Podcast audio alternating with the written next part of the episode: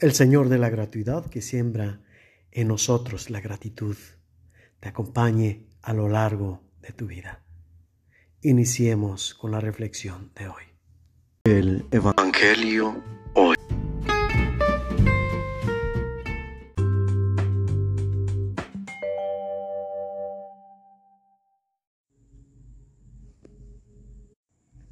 Del Santo Evangelio según San Mateo.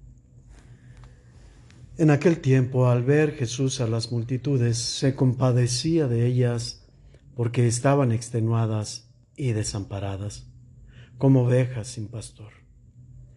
Entonces dijo a sus discípulos, La cosecha es mucha y los trabajadores pocos. Rueguen, por lo tanto, al dueño de la mies que envíe trabajadores a sus campos.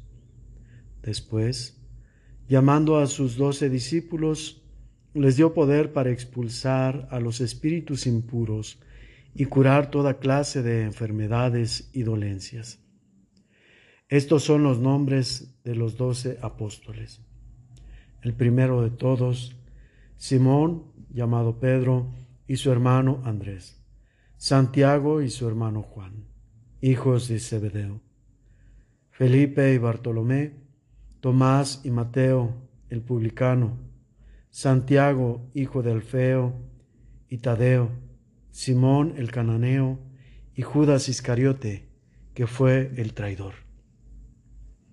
A estos doce los envió Jesús con estas instrucciones.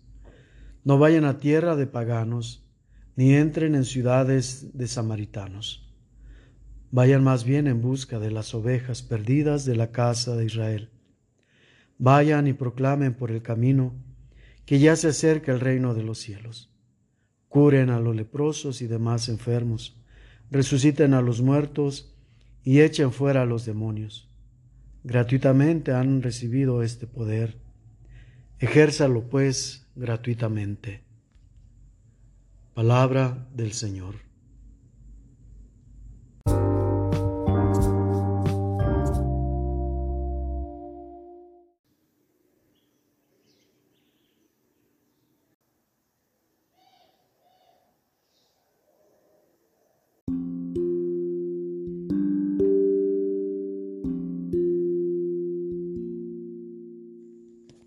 ¿Cómo podemos actualizar ese mandato? Pidan al dueño de la mies que envíe trabajadores.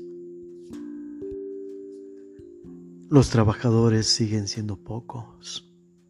¿Realmente los valoramos? ¿O realmente esos trabajadores son tales? ¿Son responsables? ¿Verdaderamente están buscando con su trabajo ayudar en la obra o buscan ayudarse solamente a sí mismos. Cualquiera que sea la razón, estamos obrando de manera incorrecta. Lo importante aquí es obtener los frutos. Es que Dios siga dándonos la gracia. Pero la gracia debe tener un complemento. Aquel que ha de esforzarse por recibirla y no solo eso, no quedarse con ella, sino llevarla a los demás. ¿Cómo estamos realizando esto? Y si no lo realizamos, al menos Si no digamos, valoramos, por lo menos respetamos a aquellos que sí lo están haciendo. Lo triste, triste es que la mayoría de las veces no estamos obrando de esta manera. Y me atrevo a decir, al contrario, en lugar de animar a aquellos que sí toman la iniciativa, que sí se esfuerzan por trabajar y producir con los dones los frutos para todos.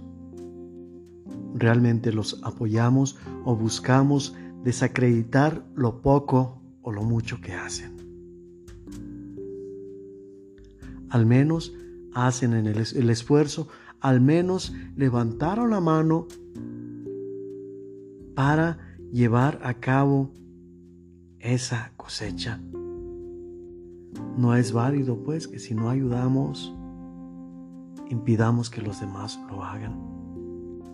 Solo para tratar algo en concreto. Pensemos, aquellos que están dispuestos a ser trabajadores de la mies para el Señor a través del sacerdocio, cuál era la visión que tenía el pueblo de ellos, cuál era la relación que se entablaba.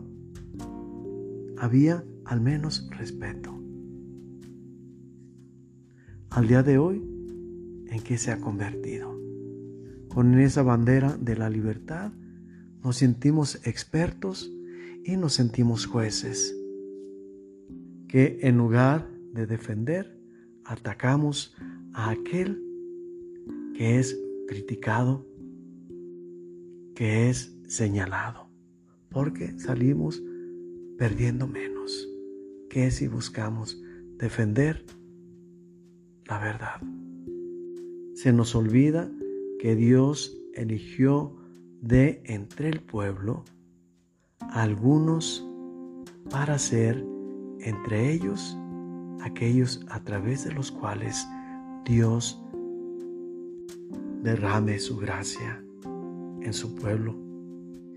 Y por salir de entre el pueblo, también somos vulnerables, somos susceptibles al error.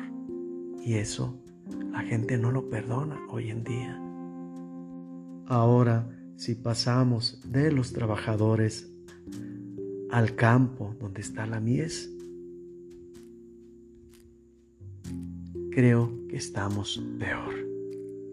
Simplemente pongamos atención a la condición climática específicamente de este año, de este tiempo que estamos viviendo el fin de la primavera y el principio del verano de 2023. ¿No es esto una evidencia de el grado tan elevado de descuido que estamos protagonizando hoy en día? ¿Esto nos dice algo quizás? ¿O a quién vamos a ser responsables para lavarnos las manos?